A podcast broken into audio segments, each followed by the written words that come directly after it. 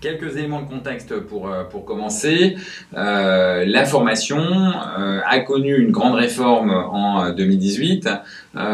cette réforme s'articule autour de deux grands principes. Le premier, c'est que on a diminué les obligations de l'employeur. Donc aujourd'hui, l'employeur n'a plus l'obligation de former ses personnels dans le cadre d'une carrière professionnelle, mais a une obligation de former les personnels exclusivement pour qu'ils puissent exécuter euh, sa mission et en général son contrat de travail, euh, donc, donc de, de pouvoir euh, être euh, efficient sur son poste de travail euh, et non plus du tout dans une, dans une évolution professionnelle qu'il pourrait souhaiter au, au sein de l'entreprise. Donc il y a déjà une diminution des responsabilités de l'employeur et ça c'est une vraie, une vraie réforme. Ce qui ne veut pas dire qu'il n'y a pas un certain nombre d'employeurs, dans les grandes entreprises notamment, qui vont amener un certain nombre de collaborateurs pour les conserver, à les faire évoluer sur euh, d'autres postes euh, et à organiser euh, une politique de formation professionnelle. Mais ce n'est plus du tout une obligation légale comme ça l'a été par le passé. c'est maintenant purement à, la main de, de, l'employeur. Donc ça, c'est le premier grand principe de la loi. Le euh, deuxième euh, le deuxième euh, volet de, ce dispositif, de cette réforme, hein, qui est la contrepartie de cette diminution des obligations de l'employeur, c'est que l'employeur est assujetti à une cotisation. cette cotisation vient alimenter un fonds de, de, formation et ce fonds de, formation est aujourd'hui euh, administré en quelque sorte, je vous essaye de simplifier un petit peu les choses parce que le sujet est assez complexe, est administré euh, par euh, la Caisse des dépôts et consignations qui, au travers d'un site internet et maintenant d'une application mobile, vous permet, vous en tant qu'individu, de bénéficier de droits, de droits financiers si vous êtes salarié de droit privé, d'heures de, de, formation si vous êtes fonctionnaire. On, va revenir d'ailleurs sur cette euh, distinction entre salarié droit privé et fonctionnaire et les actions d'ailleurs qu'on mène pour essayer d'aligner le droit des fonctionnaires euh, sur le droit des salariés. Et euh, cette alimentation de, de, ce compte, de votre compte personnel euh, de formation, au travers des cotisations euh, employeurs, se fait sur la base de 500 euros par an. Donc vous avez votre compte qui se crédite tous les ans de, de 500 euros. Ce compte est bien sûr plafonné à un maximum de, de 5000 euros. Donc si vous n'avez pas dépensé l'argent et que vous dépassez les 5000 euros, l'argent est, perdu. et avec cet argent qui est mis à votre disposition sur cette espèce de porte-monnaie euh, électronique administré par la, Caisse des dépôts, hein, qui est le, fameux CPF, vous avez la possibilité d'acheter des formations dans un catalogue. Alors évidemment, euh, ce catalogue est assez euh, conséquent. On va voir aussi les difficultés qu'on peut rencontrer à trouver la bonne formation. Donc voilà les, grands principes de la réforme. Donc diminution des responsabilités de l'employeur, augmentation euh, des euh, possibilités euh, du salarié, puisque le compte personnel de formation et les budgets qui sont avec sont exclusivement à sa main. Donc c'est lui qui est totalement libre de choisir les formations qui l'intéressent sur la base du catalogue qui est mis à disposition dans l'application sans avoir besoin de demander à l'employeur un quelconque financement puisque ce porte-monnaie euh, sur lequel il a euh, crédité, euh, il s'est vu créditer de l'argent au fil du temps, est à, à, sa main. La situation est un petit peu différente sur les fonctionnaires, mais j'y reviendrai tout à l'heure. Alors, qu'est-ce qui se passe en ce moment et un peu particulièrement? C'est que comme ces réformes successives sur la formation interviennent euh, interviennent et que évidemment il faut passer d'un système à l'autre, il se trouve qu'avant nous avions jusqu'à euh, fin 2014 euh, pour les salariés de droit privé, euh, jusqu'à fin 2016 pour les, les, fonctionnaires, nous avions un système qui était le DIF, hein, le droit le droit individuel à la formation sur lequel on avait un crédit euh, de temps. Euh, et donc ce crédit de temps euh, s'est arrêté, le compteur d'accumulation de, de, ce crédit temps s'est arrêté au 31 décembre 2014 et donc beaucoup d'entre nous euh, se sont retrouvés en tant que salariés de droit privé avec un compteur euh, qui était de 120 heures et, euh, et, et sans pour autant les avoir forcément utilisés dans une relation parfois très compliquée avec l'employeur. Le législateur a décidé que les salariés de droit privé avaient la possibilité de transférer ces 120 heures vers euh, leur compte CPF sur la base de 15 euros de l'heure. Donc 120 euh, heures multipliées par 15 euros égale 1800 euros. Euh, bien sûr, des personnes ont pu utiliser leur DIF et donc ne pas avoir la totalité des 120 heures, ou les gens ont pu commencer leur carrière professionnelle plus tard et donc ne pas accumuler les fameuses 120 heures, donc ne pas forcément les avoir. Et donc s'ils en ont moins que 120, évidemment, ça fera moins que 1800 euros. Et donc les rajouter en, ouvrant euh, l'application euh, CPF que vous ouvrez à la fois en, rentrant euh, votre, vous, ouvrez simplement l'application en rentrant votre code de sécurité sociale, le code de sécurité sociale, et derrière vous allez télécharger l'attestation de vos droits que vous allez soit retrouver dans vos papiers parce qu'elle a été envoyée par la direction en mars 2015 pour ranger ça euh, parfois euh, un peu plus tôt euh, si vous venez de filiale ou si vous étiez dans une autre entreprise. Et à ce moment-là, et à ce moment-là, vous avez vous avez le, vous avez l'attestation à télécharger, vous rajoutez le nombre d'heures et vous allez voir votre compte être crédité de 1800 heures, de 1800 euros supplémentaires. Actuellement, euh, si vous ouvrez votre compte, si vous n'avez fait aucune action de formation depuis euh, le 1er janvier 2016, euh, vous avez un compteur qui vous exprime le montant qui est déjà crédité sur votre porte-monnaie et qui est de 1940 euros. Donc 1940 euros, si vous faites votre transfert de 1800 euros, vous avez déjà un compteur de 3740 euros, ce qui vous permet d'acheter des formations qui commencent à être un peu significatives en tous les cas, pas forcément des formations euh, diplômantes, mais à minima des formations certifiantes, euh, et en tous les cas des éléments de culture générale euh, qui sont très, très utiles et qui peuvent vous amener à, réfléchir à votre évolution professionnelle, à commencer par un, un bilan de compétences. Donc il ne faut pas perdre cet argent. Il y a une date limite pour transférer ces heures de diff, c'est à la fin de l'année. Et donc, dès l'année prochaine, aux 3740 euros une fois votre transfert fait, vous aurez 500 euros qui se rajoutera et vous serez à 4240 euros euh, qui seront euh, disponibles. Donc vous voyez que très rapidement le plafond à 5000 euros sera atteint en, dès 2023. Donc vous devez commencer à envisager dès à présent euh, de dépenser cet argent si vous ne voulez pas le voir jeté par la fenêtre. Évidemment, la situation est légèrement différente pour les fonctionnaires. Les fonctionnaires n'ont pas cette démarche non pas cette démarche de, euh, euh, saisir leur attestation et de la télécharger. L'administration a automatiquement transféré les droits et donc un fonctionnaire qui ouvre l'application a déjà et d'ores et déjà la totalité des droits, théoriquement, s'il n'y a pas eu d'erreur informatique, a déjà le nombre d'heures auxquelles il a droit.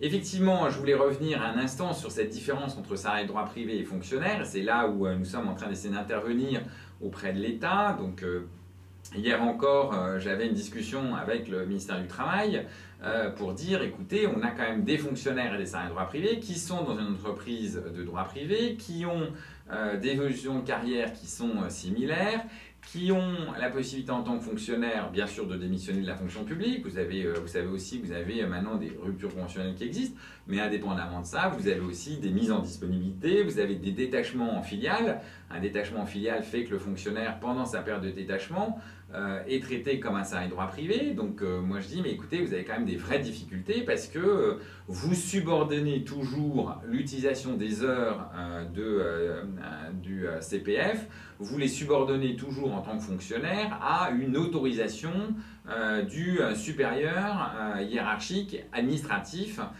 pour que la personne puisse engager puisse engager ses formations. La raison est assez simple, on n'est pas dans le cas euh, traditionnel d'Orange, Orange est euh, une situation un peu particulière, mais l'idée était la suivante, l'État ne voulait pas cotiser euh, pour ses fonctionnaires auprès de la Caisse des dépôts et alimenter le fonds, voulait garder la main d'un point de vue budgétaire, ne voulait pas engager des dépenses et donc ne voulait pas se plier aux règles qu'il imposait aux salariés de droit privé. Ce qui fait qu'aujourd'hui, les fonctionnaires n'ont pas la même liberté et la même facilité d'accès à euh, ces euh, formations. Pour autant, à l'intérieur de l'entreprise, euh, il se trouve que l'entreprise ne cotise pas, donc l'entreprise ne devrait pas s'opposer aux formations que vous choisissez, sinon on est dans une situation, une sorte de discrimination. Alors discrimination est un mot à utiliser avec précaution parce que c'est une, c'est une discrimination fonctionnelle, c'est pas une discrimination juridique, hein. donc il y a un traitement euh, euh, différent qui effectivement est lié au regard du statut. Ce que nous ayons, essayons de faire, c'est d'obtenir du législateur qu'il fasse que pour France comme pour La Poste et 70 entreprises dans lesquelles cohabitent fonctionnaires et salariés de droit privé, les euh, entités euh, cotisent à ce fonds et que l'ensemble des fonctionnaires bénéficient euh, du même dispositif que de droit privé et donc d'une liberté du choix de ces formations pour revenir dans la même situation. Si aujourd'hui à l'intérieur de l'entreprise vous rencontrez des difficultés en tant que fonctionnaire, on est là pour vous accompagner et on fera ce qu'on peut faire pour euh, faire en sorte que vous disposiez euh, des formations qui euh, vous intéressent de la même façon qu'un salarié de droit privé. Comment en fait le, processus aujourd'hui se passe quand vous voulez disposer d'une formation? Une fois que vous avez obtenu vos droits euh, et que vous connaissez euh, le montant, eh ben vous avez euh, plusieurs possibilités, c'est-à-dire que soit vous êtes dans une situation où vous faites et vous montez votre projet de formation de façon totalement indépendante à l'entreprise, et vous le financez vous-même. vous avez la possibilité donc vous de le financer avec le, le fonds, avec l'argent qui est dans ce porte-monnaie. Vous pouvez le cas échéant y rajouter votre argent personnel. Vous pouvez euh, éventuellement solliciter des organismes de financement, des collectivités locales et le cas échéant demander un abondement euh, de la part de l'entreprise pour faire un projet, euh, le cas échéant, commun entre vous et, l'entreprise. Pour autant, en fait, l'entreprise et l'employeur ne peut en aucun cas vous demander d'utiliser votre CPF pour vous former sur votre propre poste de travail. C'est absolument interdit. Et donc, à ce titre-là, euh, euh, les, accords que vous pouvez trouver avec votre employeur euh, de cofinancement ne peuvent se faire que dans le cadre d'une évolution professionnelle et en aucun cas pour le maintien sur votre poste de travail. Ce serait un abus de droit que de vous demander d'utiliser votre CPF pour vous financer une remise à niveau sur votre poste de travail. C'est à l'employeur, ça reste une obligation de l'employeur et à ce titre-là, il n'y a pas de raison qu'il y ait d'opérer un changement. La vraie difficulté, euh, évidemment, c'est que le catalogue du CPF est encore extrêmement touffu. Vous trouvez à peu près une centaine de euh, milliers de formations. Donc c'est très compliqué. Donc le syndicat est en train de s'organiser, a créé son propre organisme de formation euh, pour accompagner le personnel, tant bien sûr de, ses adhérents, mais aussi le personnel du groupe pour l'aider à choisir des formations. Le cas échéant, lui-même en dispenser euh, quelques-unes. Euh, il y a des formations qui autrefois existaient dans l'ancien système, euh, dans le catalogue, le catalogue des formations. Vous aviez deux formations que moi je conseillais toujours, qui étaient intéressantes et qui n'existent plus dans Orange Learning, mais qui étaient initiation au droit pour les non-juristes, parce que c'était deux jours et demi dans lequel on apprenait ce qu'était le contrat euh, commercial, le contrat de travail, mais aussi on visitait un, palais de justice et donc on avait euh, une, compréhension de ce qu'était la justice et c'est utile à la fois d'un point de vue professionnel, mais aussi euh, dans sa vie de tous les jours. Et puis l'autre sujet que je recommandais toujours, c'était la finance pour les non financiers.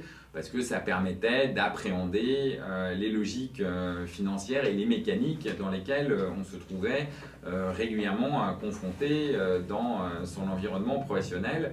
Et donc ces formations n'existent plus dans Orange Learning.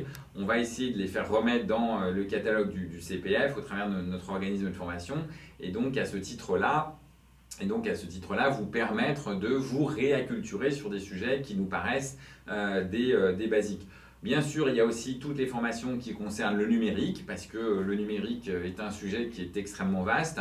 Donc on est en train de travailler pour euh, rendre euh, des formations au numérique plus accessibles euh, au plus grand nombre, parce que contrairement à ce qu'on pense, la question numérique fait qu'il il y a beaucoup de maîtrise à avoir sur l'environnement professionnel, les évolutions qu'on peut avoir à faire euh, euh, et donc la, professionnalisation qu'on doit avoir de, de, l'environnement numérique.